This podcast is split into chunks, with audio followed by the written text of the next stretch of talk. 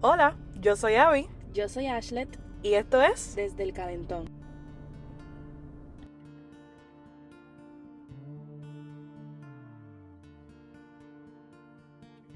Bueno, bienvenidos a nuestro primer episodio de esta nueva aventura que es esto de, de tener un podcast.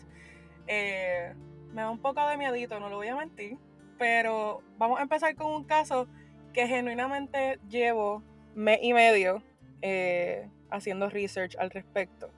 Así que hoy vamos a hablar del asesinato de Yexeira Torres Pacheco. Y miren, desde ahora les advierto que este caso es trágico y es un caso largo. Así que muy probablemente esto es algo que tenga que Un part two. Muy probablemente que tenga que dividirlo en dos. Pero vamos en buen camino. Eh, este caso, yo tenía como 11 años para cuando esto pasó. Eh, el caso fue, ¿verdad? Surgió en 2011 eh, y fue un caso que incluso hasta el 2021 todavía estaba vigente, estaban ocurriendo cosas. Eh, así que es un caso trágico por demás, un caso triste por demás. Pero vamos a hablar primero de quién es Yexeira. ¿Ok? So, Ok. Yexeira desapareció para eso de octubre de 2011. Para el momento de su desaparición, Yexeira tenía 23 años. Eh, ella era bailarina y coreógrafa de Miguelito. ¿Tú te acuerdas de Miguelito? Claro. Exacto. Eh, ella trabajaba part-time en una tienda de ropa tenía su propio negocio que se llamaba Candela Urban Wear y ella estaba estudiando para su maestría.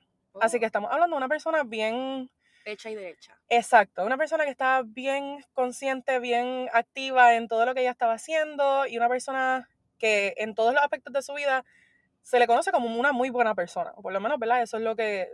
Estamos hablando de una persona que sabía lo que estaba haciendo, sabía lo que quería de su vida y se estaba moviendo para hacer las cosas, ¿no? Cuando ella desapareció, ella estaba en una relación con Roberto Quiñones Rivera. Él era un ex policía que al momento de la desaparición de ella eh, tenía un negocio, o por lo menos se dedicaba a la tapicería. Eh, ¿Sabes lo que es la tapicería? Excuse you. Ok, pues se dedicaba a la tapicería. Ellos vivían juntos en una casa en Villa Carolina, a la que se habían mudado un poquito más de un año después de haber comenzado su relación. Así que lo más triste de esto, yo creo, o una de las cosas más tristes de este caso, es que ellos no llevaban mucho más de un año. ¿Y se sabe cuánto llevaba? Sí, ellos empezaron su relación entre julio y agosto de 2010. Ok. Se mudan juntos a la casa de Villa Carolina en julio de 2011. Eh, antes de eso, ellos estaban viviendo con la hermana menor, si no me equivoco, de Yexeira, que se llamaba Jan Derish. Eh, y ellos vivían juntos, los tres, y después ellos se mudan para esta casa en Villa Carolina en julio de 2011. Cabe mencionar que la familia de Yexeira desde un principio dijo que la relación, la relación entre ellos dos no era muy saludable, no era muy buena. Eso sí me acuerdo. Sí, ellos decían que era la mamá de ella, Iris Pacheco, de hecho, decía que la relación era una asfixiante. Era una relación que, pues, Tóxica. no era una relación buena. Eh, Yexeira eh, vivía, como le había mencionado, eh, en esta casa de Villa Carolina con su pareja, Roberto. Eh, como les mencioné, ¿verdad? La familia de, de Yexeira no estaba de acuerdo con esta relación. No les parecía una saludable, no les parecía una buena para ella. Eh, pero son cosas que pasan. ¿La No- apoyaron? Sí, o sea, doña Iris, que es la mamá de Yexeira, ella decía que ella veía la relación con Roberto como una asfixiante, como les había mencionado, y incluso, ¿verdad? Incluso decía que ella veía a Roberto como un manipulador, ¿verdad? Y los dos papás o las dos eh, figuras paternales de Yexeira, que era su papá, don Víctor Torres, y su padrastro, Israel, declararon que realmente ellos no tenían una relación muy cercana con él. O sea, no tenían, no se relacionaban mucho con él. Que quien lo conocía más era su mamá. Exacto, la que más se relacionaba con él era su mamá y ella No le gustaba. no le pintaba bien. Entonces, vamos a entrar a los hechos del caso. El 18 de octubre de 2011, doña Iris, la mamá de Yexaira, recibe una llamada de su esposo, don Israel, que de hecho era el que ayudaba a manejar el negocio de Yexeira. Así que ellos estaban en constante contacto porque él estaba en ese negocio constantemente. Eh, ese día, ella recibe una llamada de su esposo y él le dice que Yexeira lo había llamado para que la fuera a buscar y que estaba con ella y ella estaba llorando en el negocio. En esos días, Yexeira no tenía cómo moverse porque su carro aparentemente había sufrido unos desperfectos mecánicos. Y lo estaban arreglando. Lo estaba arreglando él, o sea, Roberto. Israel le pasó el teléfono a Yexeira para que hablara con su mamá y ella le pidió a su mamá que pues llegara al negocio porque no se sentía bien, se sentía asfixiada, sentía que necesitaba espacio, pero se sentía mal. Y entonces, durante la conversación salió a relucir que es que Yexeira, a eso de las 3 de la mañana de la madrugada anterior, había encontrado a Roberto revisándole su teléfono y su computadora mientras ella dormía. Sin ninguna razón. Bueno, ¿realmente hay alguna razón que justifique eso? No, claro, pero. Pero, o sea, así como que fue de. Que no se le explicó. De la nada, ¿no? y, y a las 3 de la mañana mientras ella dormía, pues. Además, en ese momento, cuando está hablando con su mamá, le dice que las cosas realmente estaban malas y que cuando ella había llegado a su casa ese día, él se estaba tratando de ahorcar. Y esto es un patrón, es un patrón que surge con él. Él tiende como a hacerle ver a ella que está mal de la salud, que está este, suicida. Son de las personas de que dicen, si tú te dejas, me mato. No sé si, no sé si era como que realmente en relación a que ella lo quisiera dejar o si era simplemente para tener control sobre ella por decirlo así. Bueno, es un manipulador. Exacto. Pero el punto es que, mira, y yo no estoy tratando de descartar que él realmente haya tenido problemas de salud no, claro. o problemas de salud mental, porque eso no es mi lugar para decirlo. Pero me parece bien conveniente que se utilice como un método de control sobre ella, ¿verdad? Para mantenerla ahí atada. O por lo menos así es que lo describen en todo momento, ¿verdad? Las familiares de ella dejan saber que él era un manipulador con ella. Eh, y nada, eh, ella le dijo ese día, cuando estaba hablando con su mamá, llorando desde el negocio, le dice que ella quería dejarlo. Ella quería dejar a Roberto y que de hecho se iba a quedar a dormir esa noche en el negocio. Porque el negocio en la parte de atrás tenía un cuartito que estaba habilitado para eso mismo, para que ellos se pudieran quedar cuando fuera necesario. Pero yo creo que eso dice mucho de la condición de la calidad de vida que ella estaba teniendo en su casa, que ella ni tan siquiera quería volver a su casa. No, claro, también tiene que ver y se escucha mucho eh, o se puede dejar ver que no estaba bien emocionalmente. Ella no estaba bien, ella se sentía mal, se sentía asfixiada, se sentía eh, presionada, se sentía que las cosas no estaban bien ella no quería estar en su casa, realmente no quería estar en su casa. Eh, el día después, ¿verdad? Jexeira, ese mismo día de la llamada, Yexeira le coge el carro prestado a su padrastro Israel para ir a la compañía Claro porque su celular estaba roto. De la nada. Pero, estaba roto, pero don Israel dice que cuando él vio el teléfono, él le dijo a Yexeira que eso no era que se le había caído el teléfono, que eso fue que él quien se lo había restrayado. Así mismo, restrayado. Se restrayado, o sea, y uno sabe cuando un teléfono está roto porque se te cae y cuando un teléfono está roto porque te lo restrayan, es la realidad. Hello, yo, ah, yo dejo caer mi celular a cada rato. Exacto. uno sabe, ¿no? Uno sabe cuando la, eh, el teléfono se rompe porque tuvo una caída, porque chocó con algo, a cuando te lo tiran o cuando... Claro. Nada, era una... Entonces, ese día Yexeira, además de haber ido a Claro, fue a la casa de Villa Carolina y buscó algunas de sus pertenencias. Pues un poco de ropa, algunas de las cosas que iba a necesitar. Doña Iris fue al negocio durante la tarde y trató de llevarse a Yexeira a Fajardo, donde ella vivía. Pero ella no quiso. Pero ella no quiso. Ella se quiso quedar en el negocio. Don Israel decía que la sentía inquieta y ella le dijo que era que tenía que pensar algunas cosas que estaban pasando. Así que realmente pues prefería quedarse sola en el negocio y descansar allí. Y no se sabe por qué no quiso irse. No, simplemente decidió. Para ser honestos en este sentido, es una adulta. No, claro. Tú no le puedes insistir. O sea, tú como mamá le vas a pedir que lo haga, para tú estar tranquila también. Pero la realidad del caso es que, pues, si ya te dicen que no quiere, pues no quiere. ¿Entiendes? No, se le puede obligar. Eh, el día después, después de que Excel se haya quedado en el negocio, eh, que fue el 19, esto es el 19 de octubre ya, para que vayan estableciendo la línea de tiempo de cómo está funcionando. Exacto. Eh, recibe una llamada de un amigo de Roberto, diciéndole que tenía que ir al hospital porque Roberto había tenido un soplo y estaba llorando. ¿Y esto es realidad? Iris, que es la mamá de Yexaira, dice que ella desconoce si ese día hubo alguna comunicación entre ellos. Eh, la noche, las noches del 18 y del 19 de octubre, Yexaira durmió en el negocio. Así que realmente no sé cuán cierto sea, porque si tu pareja tiene un soplo y está en el hospital, tú no te vas a quedar a dormir en el... En el negocio. O quizás sí, no sé, de verdad. Yo quizás estoy hablando más como que de, mi, de parte de como que lo que yo haría, muy probablemente. Pero nada, el 20 de octubre, Israel encuentra a Yexeira en el negocio y el acusado estaba con ella. Y él cumplía años ese día, Roberto. Roberto. Estaba, estaba con ella ese día en el negocio porque cumplía años. Y él llegó con comida al negocio.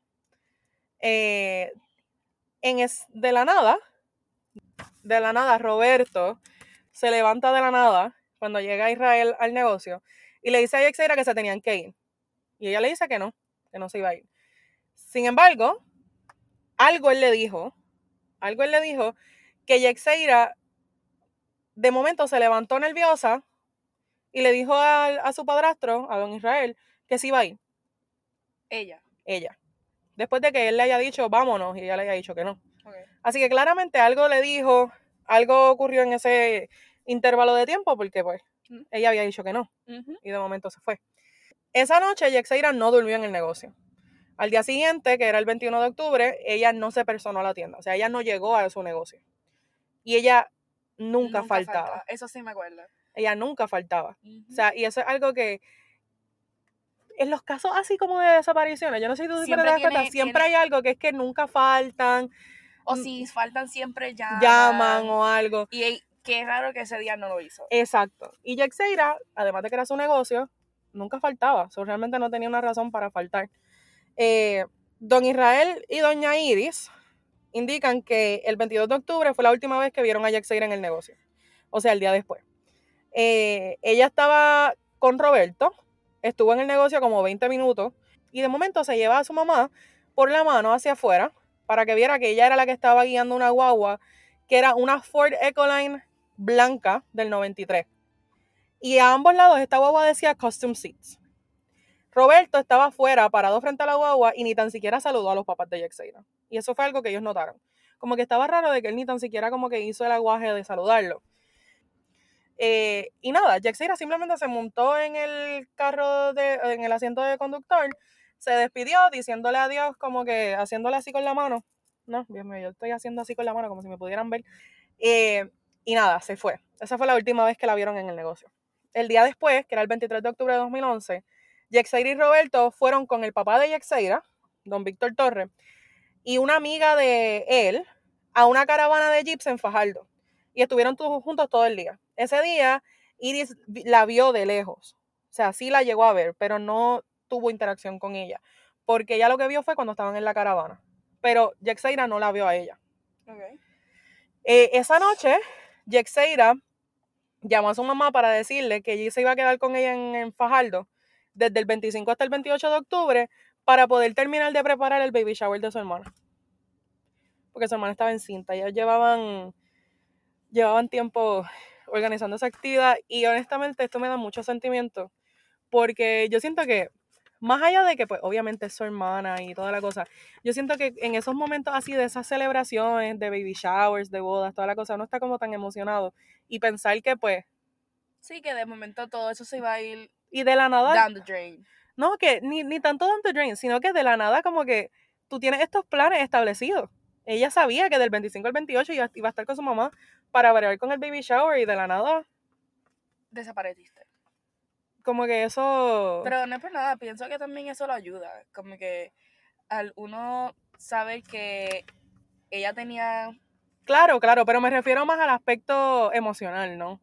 Como que de parte de la familia de ella. Ah, bueno, exacto. A eso es lo que me refiero, que es como que ella tenía ya estos planes establecidos y de la nada, pues, no ocurren, ¿no? Nada. Ese día, como a las 11 de la noche, eh, Iris recibe una llamada de su mamá, o sea, la abuela de Yexeira, porque la abuela había recibido una llamada que lo único que se escuchaba era una mujer gritando por Tita. O sea, solamente se escuchaba una mujer gritando por Tita, pensando que era su hija Iris, la llama y le cuenta sobre la llamada. Iris decide llamar a Yaxeira para preguntarle si todo estaba bien. Cuando Yaxeira le contesta, le contestó como bien fría. O sea, no le contestó con Como cariño. mi amor, mami. Sí, como que nada que ver. O sea, Hola, ¿cómo estás? ajá. Y entonces, de hecho, lo que hace es que le contesta fría y le dice que Roberto estaba al lado de ella. Que no podía hablar. Básicamente, Ok. básicamente. El 24 de octubre es la última vez que, do- que doña Iris se comunica con Yaxeira. Es la última vez que tienen comunicación de algún tipo. No la última vez que la ven. La última vez que la vieron fue el día antes que la vieron en la caravana. Pero el 24 de octubre es el último día ¿Qué habla? que hablan, que se comunican. Eh, Yaxeira le dijo a su mamá que ella iba de camino para Bayamón con Roberto para, llevar un para hacer un trabajo de tapicería y le dijo, hablando bien bajito, que no podía hablar en ese momento, que cuando llegara a la casa por la noche ella le iba a llamar.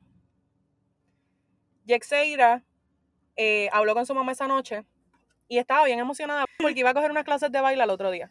Mm. Y le estaba hablando a su mamá sobre esas clases de baile que iba a coger y toda la cosa. Y pues estaba bien feliz. Eh, además le dijo que no podía seguir hablando en ese momento, asumo yo, porque estaba con Roberto. Así que había algo que ella quería decirle que no podía decírselo con Roberto al lado. Ese día, como Yexeira no había ido a la tienda, Israel, que es el padrastro, pasó por allí en horas de la tarde, eh, y digo por allí por la casa de Villa Carolina, pasó por la casa de ella en la tarde, pero no encontró a nadie. La residencia estaba cerca del negocio, así que no debió haber habido una razón por la cual No estarían. no estarían en ninguno de los dos sitios sin ellos saber. Ya después del 25 de octubre, Iris e Israel dejaron de tener todo tipo de comunicación con Yexeira, Ok, so el 23 es la última vez que la ven. que fue el día de la caravana. El 24 es la última vez que hablan por teléfono. Exacto, que ella le estaba Y diciendo que al otro día iba a tener unas clases de baile y que estaba bien emocionada. Entonces en- el 25 no hay nada. El 25 ya no hay nada. Su mamá trató de comunicarse con ella a través del teléfono, pero estaba apagado. O sea, ni tan siquiera era que entraban y no cogía la llamada. Estaba apagado. estaba apagado, el celular no sonaba. Eh, intentó hablar con Roberto y él no le contestó, no, no, él no le contestó a las llamadas. Así que Ah, that's sus. ahí sonaba el teléfono, pero No contestaba. no contestaba.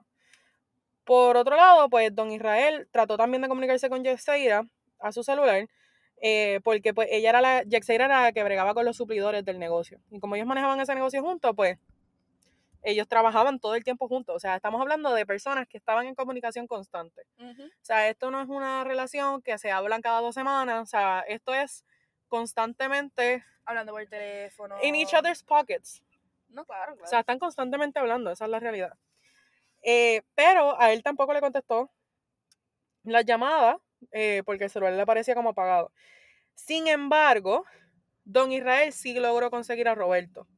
Y este le dijo que Yexeira no estaba porque había salido por una práctica de baile con sus amigas.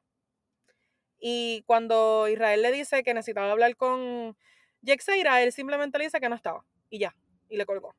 Eh, ese día, el padrastro de Yexeira, ¿verdad? Israel, pasa por la casa nuevamente de Villa Carolina y no ve a nadie. O sea, no ve ni a Yexeira, no ve a Roberto y no ve a la guagua. So, no hay nada. No hay nada. Eh, no volvió a tener comunicación con Roberto Quiñón. Así que la última vez que él habló con él fue ese 25 de octubre, La, la única vez que le cogió el celular.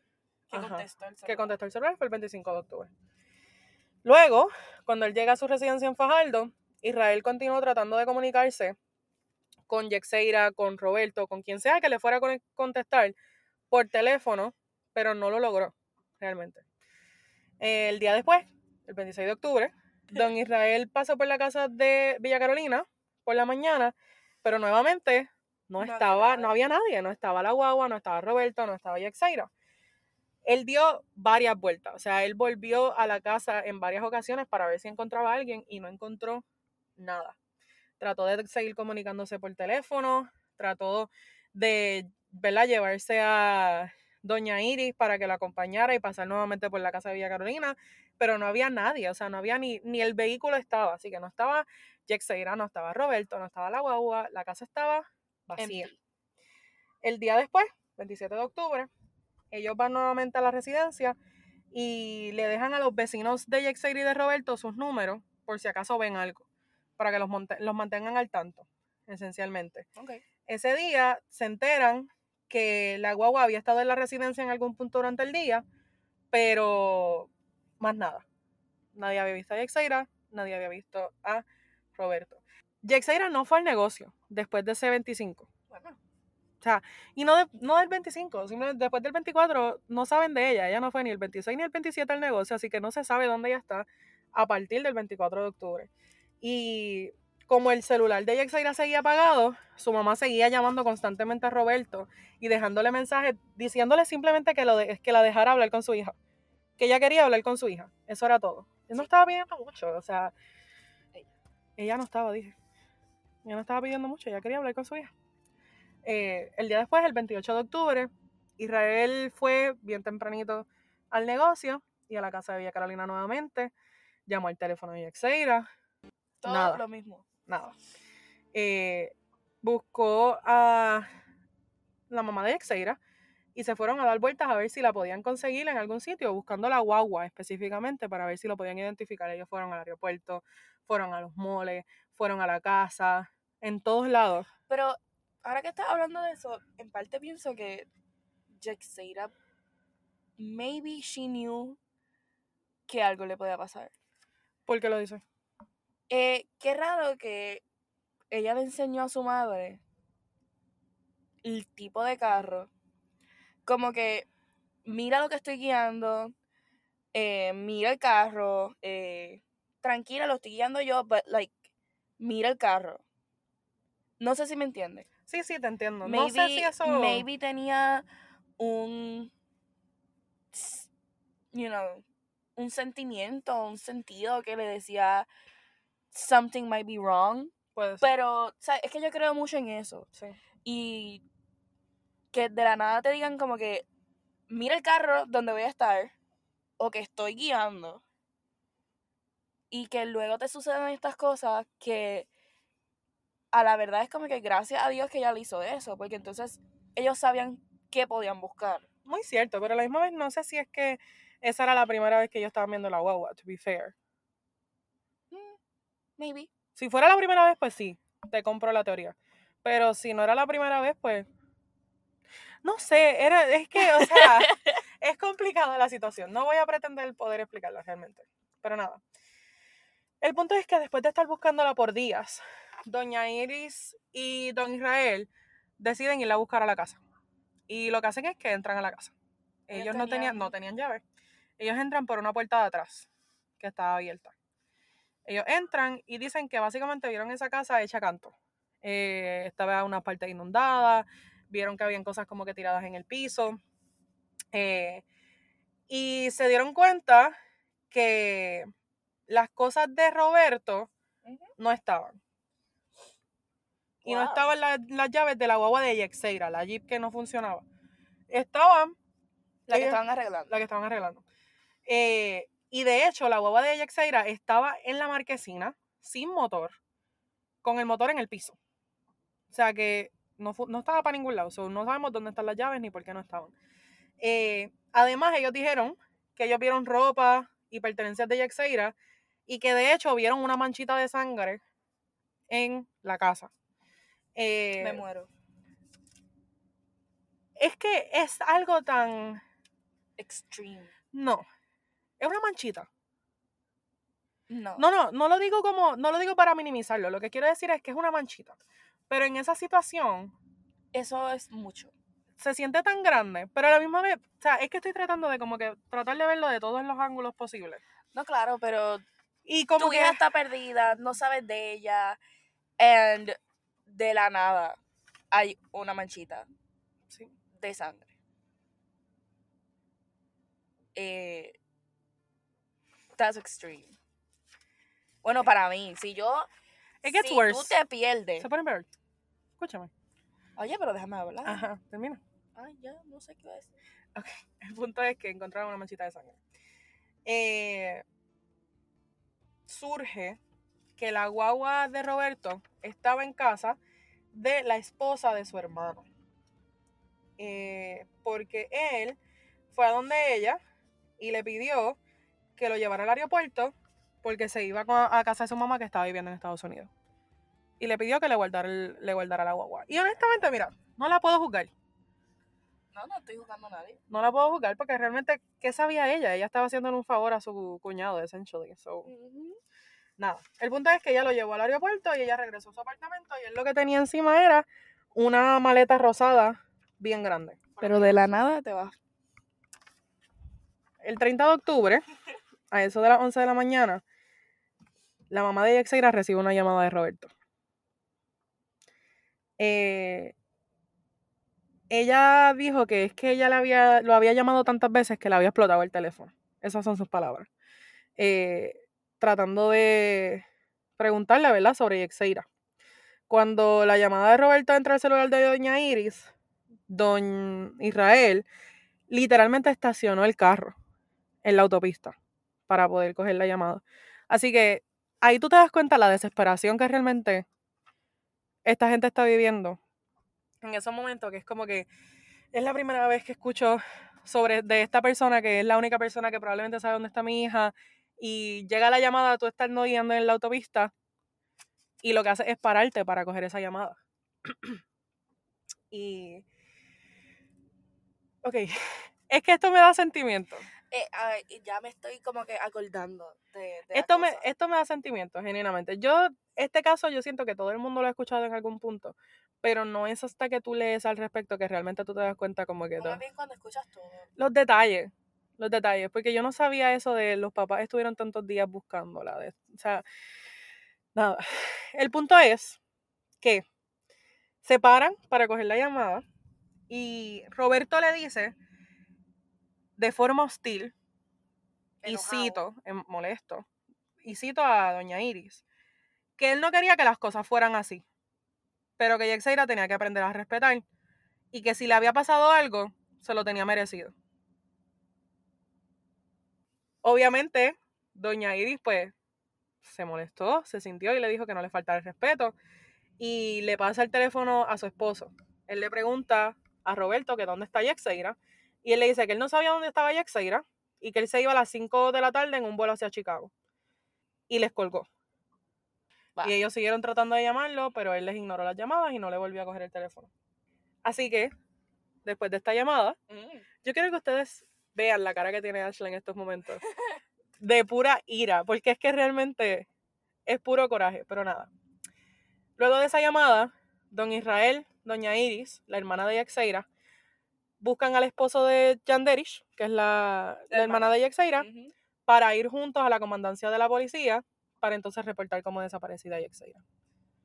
Ok. So ellos no habían reportado como desaparecida porque pues they didn't know what, what- qué había Realmente no estaban conscientes de qué había pasado. Ellos la ven por última vez el 23 de octubre, hablan con ella por última vez el 24 y no es hasta el 30 que la reportan como desaparecida. So, días. Oficialmente, oficialmente. Porque vamos a hablar bien en serio, o sea, Es una mujer adulta que ya se puede... no es eso tan siquiera, o sea, sí, pero sí, o sea, las circunstancias son que es una mujer adulta, ella puede tomar sus decisiones. Y, y es que tú no sabes, o sea, No, claro. también yo no sé cómo yo reaccionaría en ese caso. Quizás yo soy de las que a la que no te consiga voy a la, a la policía y que se vaya al carajo el policía va a tener que hacerme el reporte de, de desaparecido en el momento. Amiga, tú O- explotas el celular cuando uno está durmiendo. Yo lo sé, pero ese no es el punto. El punto es que puede que yo sea así, como puede también que yo diga, no, no, ella va a volver, ella va a volver, ella va a volver. Sí, o maybe, maybe está sucediendo algo que no quiere Ajá, hablar. y, y quizás como que pues, no sé, no sé. El punto es que allá la reportaron como desaparecido oficialmente 30. el 30 de octubre. Eh, allí pues lo atendieron. Eh, Iris informó que ellos no habían tenido comunicación con Jaxera desde el 24 de octubre. Y en ese momento le dice, Jaxeira vive con Roberto Quiñones, él tiene una van, llevaban varios días intentando hablar con Jaxeira y con Roberto, pero ninguno de los dos le habían contestado las llamadas Ella le dice eso al... al policía, a la gente que la está atendiendo. Eh, y hace claro que pues Jaxeira había dejado de ir a trabajar al negocio, que le explicó lo de la llamada, diciéndole que no sabía nada de su hija, que ella lo había botado de la casa, que él se había montado, que ella se había montado en un vehículo verde después de haberlo botado y que él se iba para Estados Unidos para Chicago ese mismo día. Y ellos cogen toda esa información. Te piden toda esa información porque hay que tener todos los detalles realmente. No, digo la familia, Ah, bueno, por la llamada. por la llamada. Porque eso, esa es la versión de eventos de él.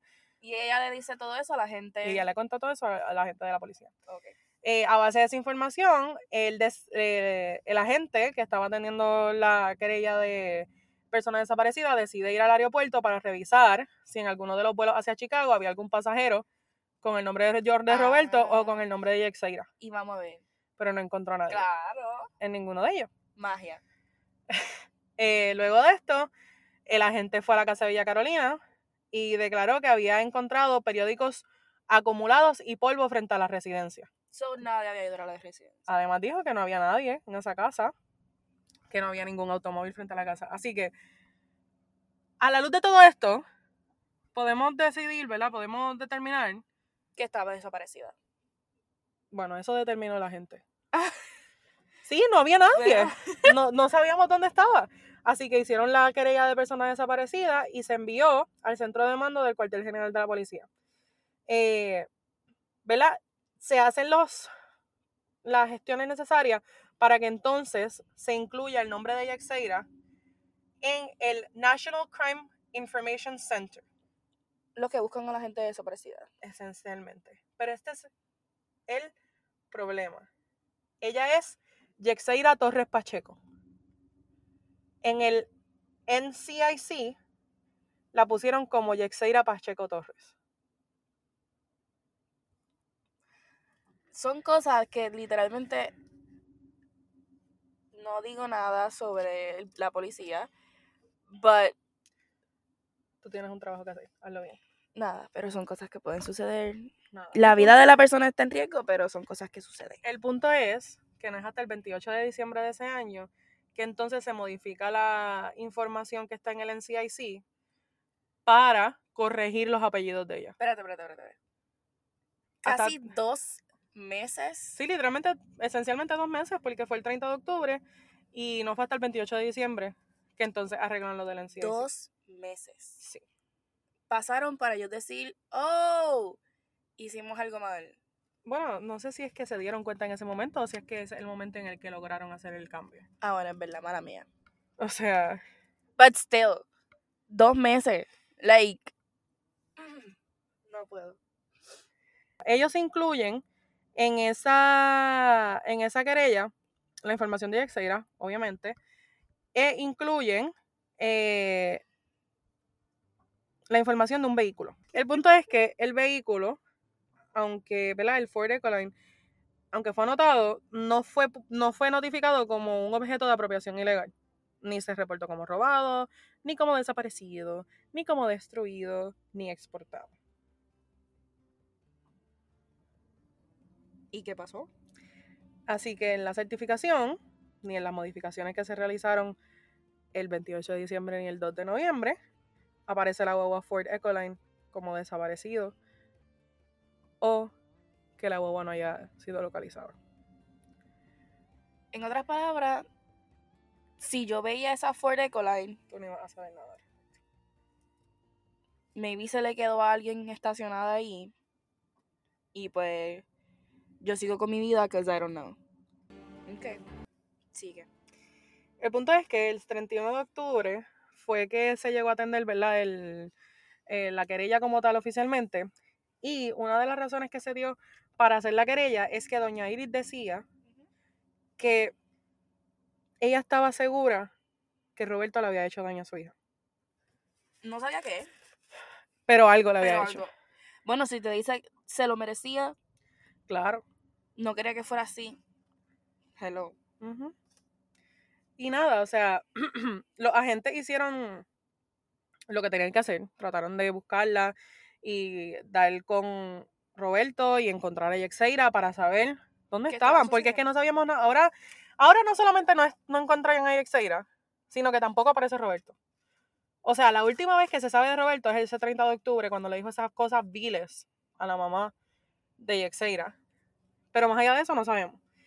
Eh,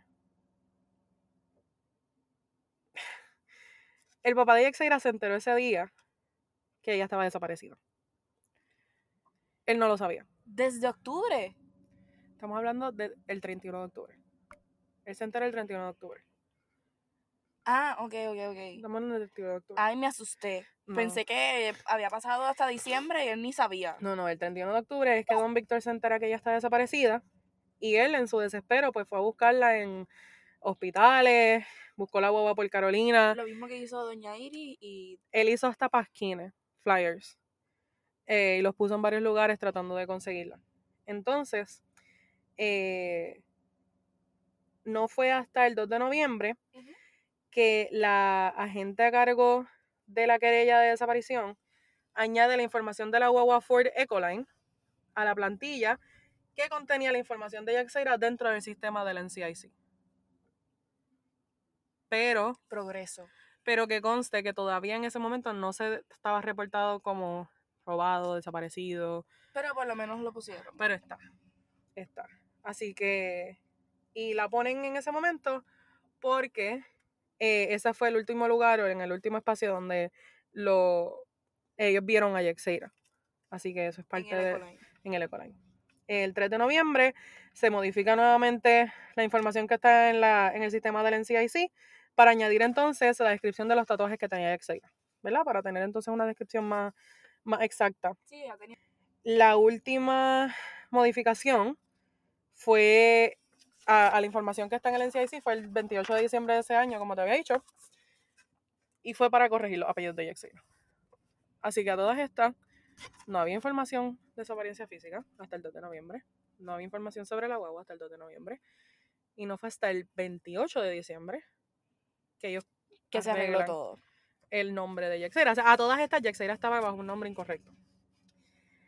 Ok, so, el 5 de noviembre hablan con la mamá de Roberto Quiñones eh, para preguntar sobre él. Ella dice que él no está en la casa en ese momento, pero que le deja el mensaje. Eh, la policía se comunica con ella y le deja saber que necesitan que él hable con, ¿verdad? Que los llame para una investigación que se está llevando a cabo. Eh, y la mamá dice que pues él está con unas amistades, pero que le deja el mensaje nuevamente. A todas estas no se le ha preguntado por el carro, No se le ha preguntado por nada de eso. Simplemente que pues que se comuniquen con ella. So, eh, la, la policía los llama, llama a la mamá. Para decirle, ¿está Roberto? Es que necesitamos hablar con él. Ok. esencialmente. Eh, ella le dice que él no estaba, que estaba con unas amistades, eh, a lo que entonces la policía le dice que por una investigación que se estaba llevando a cabo en Puerto Rico, pues necesitaban hablar con él. Y ahora, y aquí está lo interesante, ese mismo día que la gente a cargo de este caso está hablando con la mamá de Roberto para pedirle que por favor le notifique a él que se debía comunicar con la policía para una investigación que se estaba llevando a cabo. Un amigo de Roberto, llamado Luis Jr., eh, prestó una declaración jurada en la fiscalía diciendo que el 29 de octubre de 2011, o sea, el día antes de que reportaran como desaparecida oficialmente a Yexeira, Ujú. se había encontrado con el acusado, o se había encontrado con Roberto en un restaurante en el aeropuerto y al preguntarle a él por Yexeira, este le dijo que él y Yexeira se habían peleado y que él se iba para Estados Unidos. Según lo que dice este amigo de Roberto, Robe- Roberto le dijo que había tenido una, pese- una pelea con Yexeira mientras estaban en la guagua, que ella lo había aruñado y le enseña unos aruñazos. Que él dice que eran aruñazos secos, pero eran unos aruñazos. Secos de ya, pues estaban curando. Exacto, que entiendo yo, no sé, como que Sí, que no- la sangre estaba ya seca. Exacto, entiendo yo que es eso, que, que eran este aruñazo viejo. Viejo. Eh, y que ella se había tirado de la guagua, pero después se había vuelto a montar.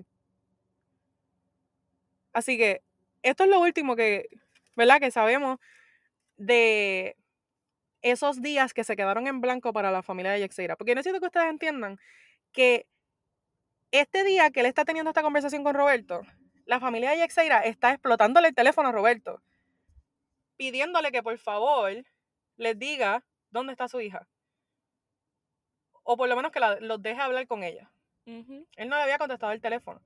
No es hasta el 30 que entonces ahí es que le dice las cosas que le dijo a la mamá. Eh, así que ahí estamos. Entonces, hasta ahí lo vamos a dejar por el día de hoy. La próxima semana vamos entonces a hablar sobre la llegada de Roberto a Puerto Rico, El juicio. juicio, la entrevista, la investigación y cómo se llegó a dar el primer Nobody Murder Case en Puerto Rico. ¿Tú sabes lo que es un Nobody Murder Case? Bueno, si lo traje, si lo... Si lo traduce, ¿qué dice? Un caso sin cuerpo. Ajá, pero ¿sabes lo que son? No. Ok, pues entonces te lo explico la semana que viene. Ah, ¿me vas a hacer esperar? Sí.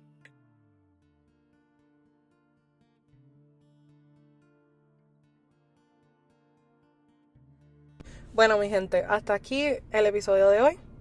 Esto ha sido desde el calentón. Nos vemos la próxima semana. Los esperamos con ansias. Gracias por escucharnos.